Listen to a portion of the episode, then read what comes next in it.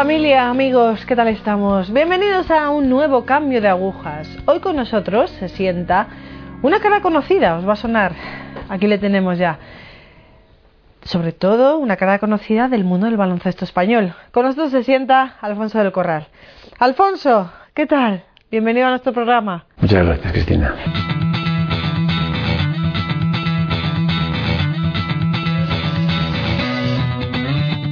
Bueno, pues vamos a comenzar como siempre por el principio. ¿Cómo era la familia en que naciste? Pues eh, yo soy miembro de una familia de siete hermanos. Mi padre era marino de guerra. Y bueno, pues mis padres eh, tuvieron siete hermanos después de la guerra, en la España de la posguerra, una España mm, complicada, una España con mucha necesidad, doliente, pero con, con ese, ese, espíritu que tenían esas familias. En mi casa siempre se, vivió la fe católica, apostólica y romana, eh, pero como de alguna forma, eh, como tantos, vivimos la fe poco heredada, un poco la tradición, no vivida, no experimentada y además llena de, de dudas que no ha resuelto uno mismo. Y eso muchas veces hace que, que se flaquee y se flaquea la menor adversidad, la menor contrariedad o simplemente por la vida que te va enredando. Y yo vivía una vida entregada a los valores familiares, de lucha, de entrega, de honradez, de trabajo, de esfuerzo, porque eso sí que no me metieron, pero desde el punto de vista trascendente, pues hombre, solamente rezaba a, eh, solo, solo, rezaba cuando, cuando había algún problema, ¿no? Cuando tenía un problema gordo, pues lloraba un poco y pedía un poquito, pero en general, pues vivía un poquito alejado o por lo menos sin, sin esa experiencia o esa certeza de, del Señor. ¿no? ¿Y cómo fue meterse esto, en esto del baloncesto? Pues en esa búsqueda del hombre, pues eh, por la identidad del hombre y tal y cual, pues eh, yo era un hombre muy sensible quizá y como quería mucho a mis hermanos y tal, y, todo esto me hacía muchas veces sufrir y yo necesitaba de alguna forma desahogarme todo eso y buscarme esa autoafirmación, esa seguridad. Y el deporte es un arma estupenda, ¿no? Es una cosa que te da fuerza, que te da seguridad y tal. Entonces me enamoré del, del baloncesto, pero me enamoré como apasionadamente y vivía el baloncesto como una religión, ¿no? Jugaba al baloncesto a todas horas, ¿no? Solo quería triunfar, llegar y demás, ¿no? Esa fue la causa. Hombre, fue una trayectoria muy brillante. Cuéntesela un poco a los jovencitos. Vamos, yo, yo, yo he sido un, un, jugador de baloncesto, digamos, de, que he llegado muy lejos, porque he llegado al Real Madrid, he jugado ahí cuatro temporadas, pero mi historia siempre ha sido una historia de ir de menos a más y siempre he estado, digamos, con jugadores que por, una, por tenían más cualidades, ¿no? más talento. Entonces yo tenía que compensarlo con mayor esfuerzo, con mayor entrenamiento y con mayor, digamos, voluntad de, de, de, victoria y demás. Esa fue mi historia y eso yo creo que, que, que formó mi carácter ¿no? de, luchador y de, tenaz. ¿no? Bueno, lo sorprendente seguramente sea que usted jugando al baloncesto al nivel que jugó, también estudió medicina, sacaba el MIR, en traumatología. A ver, esto tiene que ser una persona disciplinada, ¿no? Muy disciplinada. Mi padre era militar, entonces ya a partir de ahí en mi casa había una disciplina militar, ¿no? Y el deporte me hizo muy disciplinado. El hecho de entrenar muchas veces a las siete y media de la mañana y tal, pues te hace disciplinado. Esa disciplina. Esa disciplina a veces lleva a otras cosas. Sí, no, no, sí, evidentemente el éxito atonta y aturde. Pero como todo llegó lento y tarde, no es lo mismo que joven, sino que al final consiguiera cierto éxito, tampoco un éxito extraordinario, pero nunca fui una, un jugador de estos este, excepcional, pero un buen jugador, que llegué a ser un buen jugador en mi equipo y colaborar y ayudar.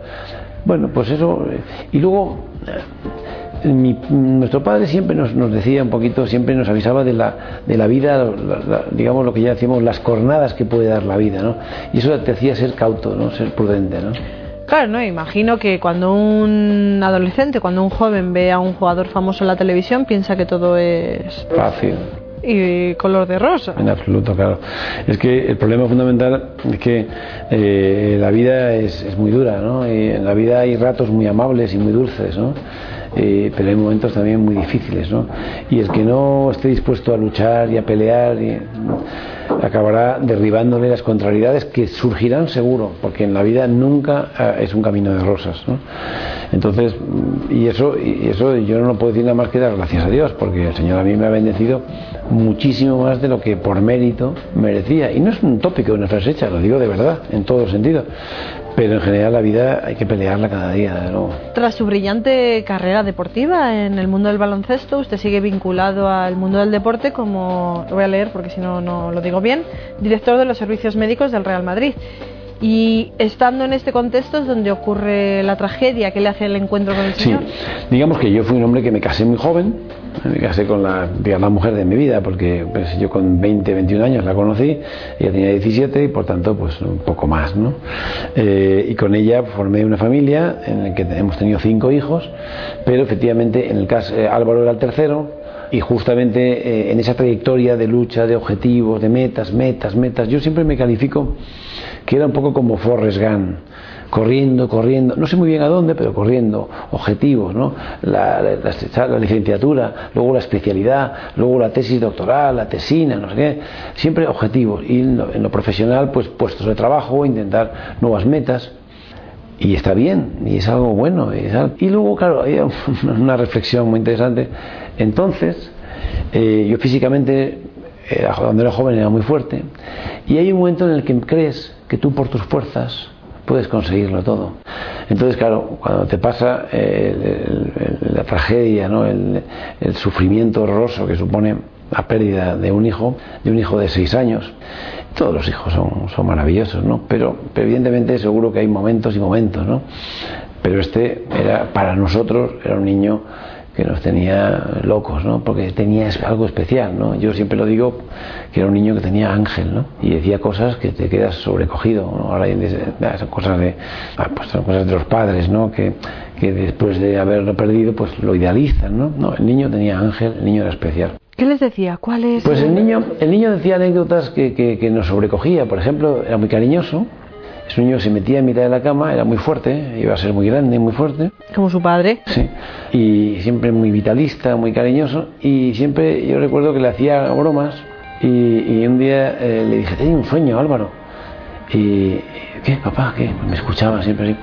Digo, tenía un sueño que caía en un callejón y había como 20 hombres malos de negro, todos vestidos y tal, todos con cuchillos y gachas que me iban a, a matar, no sé y de pronto cayó del de, de cielo un, un, ángel blanco, empezó a repartir mandobles y a que no sabes quién era.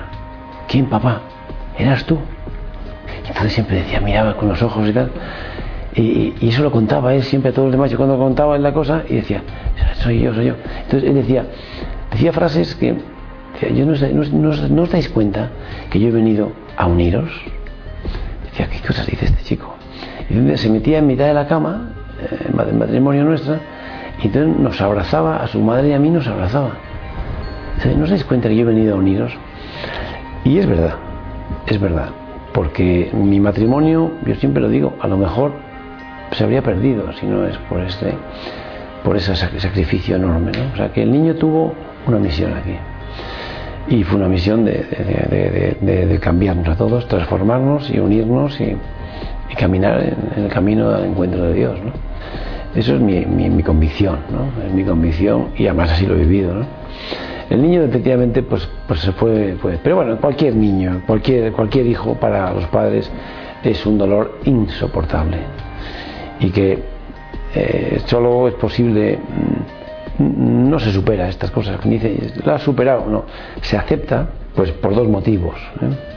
Uno por un motivo humano, y es que el amor de los demás o el amor a los demás te hace seguir caminando. Y otro por un motivo divino, que es la presencia, la cercanía y el, el acompañamiento de, del Señor en tu vida.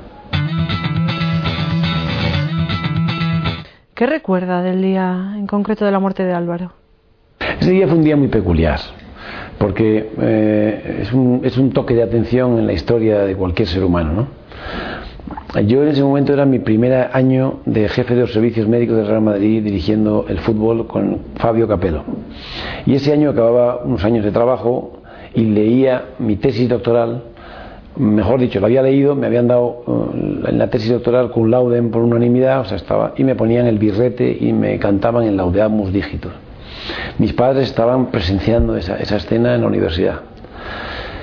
Eh, pues es un momento de, de, de, bueno, de felicidad extrema, ¿no? Mis padres felices, etcétera, etcétera. Cojo el coche volando para ir al, último partido de liga, o al penúltimo, pero era el partido que era clave para conseguir el título de liga en mi primer año con el mundo del fútbol del Real Madrid. Y en el descanso del partido, cuando íbamos 3-0 ganando, o sea que ya éramos campeones, es, es un momento de borrachera, ¿no? De éxito, de creerte, creerte un pequeño Dios, ¿no? Entonces te dicen eso, es, bueno, es terrible, yo salí corriendo del estadio, corriendo a la paz. Efectivamente, al final, pues desgraciadamente, después de una lucha de 6, 8 horas, los médicos intentando salvar a mi hijo, pues mi hijo se fue a los brazos del Padre del Cielo. Entonces, claro, es un momento de un dramatismo tremendo. Tremendo. Es el dolor que sientes en tu corazón y en tu pecho. No es una frase, no, no te deja respirar, no te deja andar y evidentemente ahí ya sucedieron una serie de acontecimientos, acontecimientos que desde la agonía, pues eh, yo tuve una experiencia del Señor y esa experiencia fue la que me ha llevado hasta el día de hoy, ¿no? ¿Y nos la puede compartir? Sí. ¿Cómo fue? Sí, sí, la he contado más veces. Esa experiencia fue el, al tercer día, como digo, sin poder respirar, una agonía, con un dolor insoportable en el pecho, pues pues mi mujer y yo tuvimos una pequeña discusión y, entonces pues eh, en medio de la irritación y de la esta pues no sé me senté en un cuarto y había la Biblia y abrí la Biblia. Entonces me parece que era San Mateo era el Evangelio en el que el Señor dice pero yo soy el camino la verdad y la vida y aquello cuando dije esa frase paré de leer. Me quedé un poco así pero seguía con el mismo dolor, con la misma agonía, con el mismo sufrimiento y salí a andar. Salí a andar y, y me, me, entré en una iglesia en la calle Alcalá, que es esquina con Gran Vía, ¿de acuerdo? Muy oscura estaba la iglesia. ¿Y nos la puede compartir? Sí. ¿Cómo fue? Sí, sí, la he contado más veces. Esa experiencia fue el, al tercer día, como digo, sin poder respirar, una agonía, con un dolor insoportable en el pecho, pues pues mi mujer y yo tuvimos una pequeña discusión y, y entonces pues eh, en medio de la irritación y de la esta pues no sé me senté en un cuarto y había la Biblia y abrí la Biblia. Entonces me parece que era San Mateo era el Evangelio en el que el Señor dice pero yo soy el camino la verdad y la vida y aquello cuando dije esa frase paré de leer. Me quedé un poco así pero seguía con el mismo dolor, con la misma agonía, con el mismo sufrimiento y salí a andar. Salí a andar y, me, entré en una iglesia en la calle Alcalá, que es esquina con Gran Vía, ¿de acuerdo? Muy oscura estaba la iglesia. Prácticamente no sé si estaba una lucecita del Sagrario, del Santísimo, y, y en la luz al fondo a la izquierda eh, en toda la iglesia no había, solo se veía, la luz degeneraba un poco y se veía una frase, otra vez la misma frase. Yo soy el camino, la verdad y la vida. Bueno, también seguía sintiendo el mismo dolor, el mismo sufrimiento, la misma agonía. Pero qué cosa más rara. Y me, acosté, por supuesto no dormía, dormía muy poco. Y a de que era al alba, era, era junio, pues sería pues, pues a, las, a las 4, a las 5 de la mañana, había un, un amanecer, sería a las 5, 5 y media, por ahí ahora. Entré, estaba, no podía dormir paseando, y entonces entré en el cuarto del niño y mirando sus cosas y tal. Entonces, mirando una serie de cosas, de pronto, al coger una cosa, me cayó un cuaderno del niño.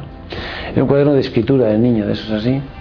Y en el cuaderno de escritura, pues iba poniendo, pues no sé, la rosa, la manzana, pam, pam, pam. Iba, y cuando abro la última hoja, la última cosa que escribió el niño es yo soy el camino, la verdad y la vida. Y con la escritura del niño, que la primera era muy buena y la última ya era una escritura que iba bajando y tal. Y en ese momento yo sentí una experiencia de Dios, sentí una, presencia de, de, que yo llamo al resucitado, que el dolor ese no es que desapareciera, es que o cambió o yo sentí la presencia de alguien que compartía conmigo ese dolor. Que a partir de ese momento yo sabía que había algo y ese algo lo iba a encontrar. ¿Y dónde lo encontró? ¿Cómo lo encontró? Pues buscando, buscando. Entonces yo me empecé a leer muchísimo, no sabía quién es. Hombre, la palabra, la expresión es, es de Jesucristo. Pero esa experiencia, esa experiencia que mucha gente dice que son delirios, alucinaciones, hay todo tipo de cosas, el síndrome del duelo, todo, pero esa, experiencia yo sé que es real. 18 años después, yo seguro que es verdad. Me fui partir las piernas, pero eso era real no es una frase, es algo que yo experimenté. Pero es que después de 18 años yo sé que el Señor vive. Y por tanto, pues eh, leí muchísimo y leí todo tipo de religiones, todo tipo de pensadores, pero cuando leía las palabras del Señor y cuando leía las epístolas, los hechos de los apóstoles, yo sentía un fuego en mi interior, como dicen los discípulos de Maús. ¿no? Sentía un fuego. Otras cosas eran muy bonitas, pero no tenían ese fuego. Entonces, claro, empiezas a atar hilos, ¿no? Y empiezas, ¿por qué esto sí y tal y cual? Entonces, fueron años, te hablo de años. Eso no se produce una conversión. Entonces, es un año de, son años en los que yo no dormía. Pues tuve como así, como seis años o siete años, y que le devoraba todo, me leía todo lo que había en mis manos. Me acostaba tarde leyendo y me levantaba temprano para leer. Dormía tres horas al día.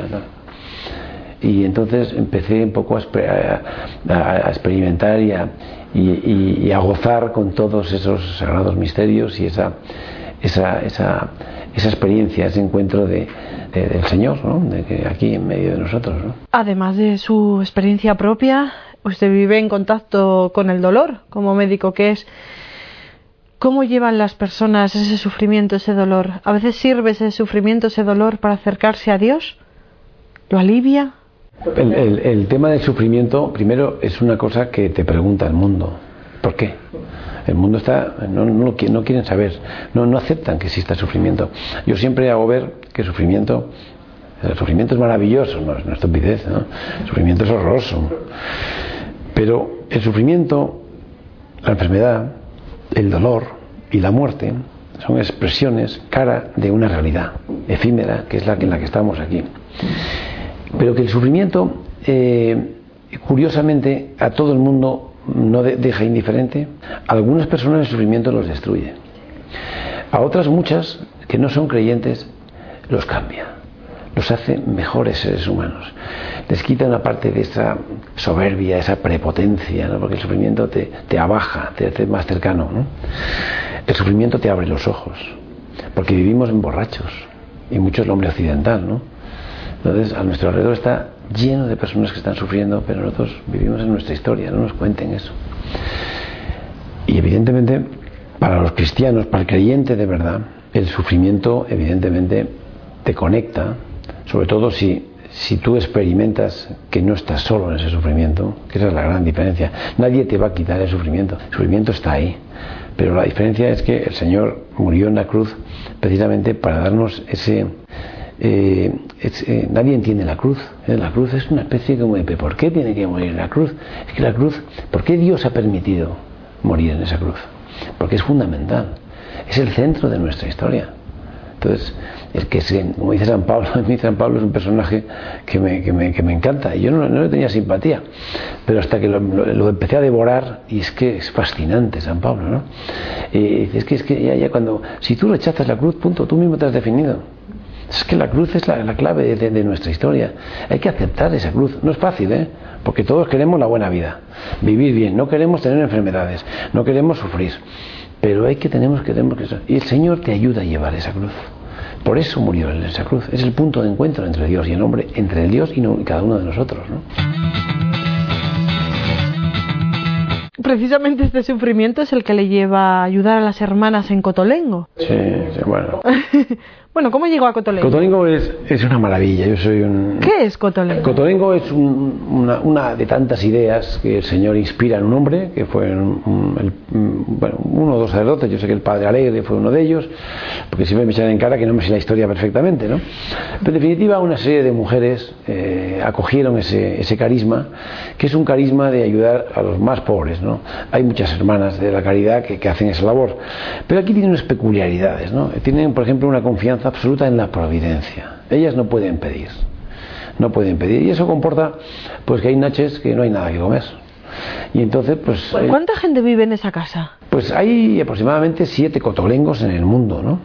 En zonas muy pobres. Y no acoge a, a- a- a los mendigos, o sea, no, cogen generalmente a, a personas, hombres y mujeres y niños, que, digamos que son los más desechados, que la sociedad no los quiere, son paralíticos cerebrales, espásticos, gente con unas discapacidades ya enormes, ¿no?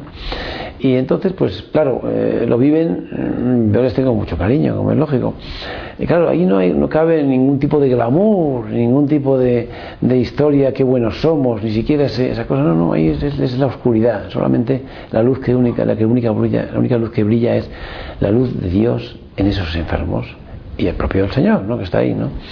Eh, Pero claro, es que esos enfermos a veces son absolutamente eh, extraordinarios, ¿no?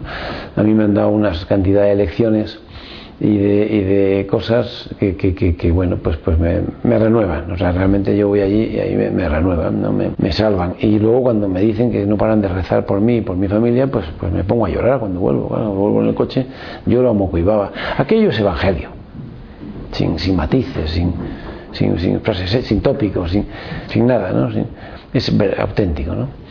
Eh, no son perfectos, claro, ni las monjas ni los enfermos, naturalmente, pero, pero aquello es verdaderamente eh, maravilloso y como eso hay mucho en el mundo, afortunadamente. Hay mucha gente muy buena en el mundo. ¿Cómo llegó ahí? Porque es... Pues sí, un verano estaba yo veraneando y empecé a do- dormir mal por las noches, muy inquieto, tal, no sé qué. Y yo, claro, yo tengo que hacer algo, tengo que hacer algo. Empecé a tener la inquietud de que tenía que ayudar. Eso fue después de Álvaro. Sí, después de la muerte de Álvaro, sí, sí, toda la muerte. Mientras tanto, nada, vivía, mientras tanto solo vivía en mis objetivos, en triunfos, en metas, en, en conseguir cosas. Entonces, pues dije, pues sí, mi madre siempre recuerda que va al cotolengo y tal. Pues me acercaba allí. Entonces me acercó y eh, entonces la madre superiora, eh, se llamaba la madre Julia, eh, llego allí y eh, la madre Julia, mire, soy eh, Alfonso de Coral, doctor de Coral. Ya era hora que llegara usted, doctor. Digo, bueno, pero ¿por qué me dice esto? Sí, sí, llevamos rezando un mes, necesitamos un médico que lleve un poco la rehabilitación de nuestros enfermos, tal, no sé qué, no sé cuánto. Digo, bueno, yo soy cirujano, médico de deporte, tal. Nos vale, nos vale, me- venga, venga. Y entonces, pues nada, montamos ahí una unidad de fisioterapia. Ojo, encima de que llega, le echa la... Eh, no, no, era, era, era- esta es otra, otra mujer excepcional, como tantas que hay, una superiora, y esta murió de cáncer de colon, y, y aquello fue, cada, cada día que iba a visitarla, era una se ponía a dar gracias a Dios y le decía el Señor cada vez me deja más baja, más baja, más sin fuerzas, ¿hasta dónde va, va a querer llevarme? Porque ya no puedo más, pero siempre alabando a Dios, ¿sabes? Siempre alabando a Dios cuando con el cáncer. Para mí, para mí fue un testimonio excepcional, ¿no? Alfonso, finalmente, padres que han pasado por lo mismo que usted de perder a un hijo, ¿qué les diría?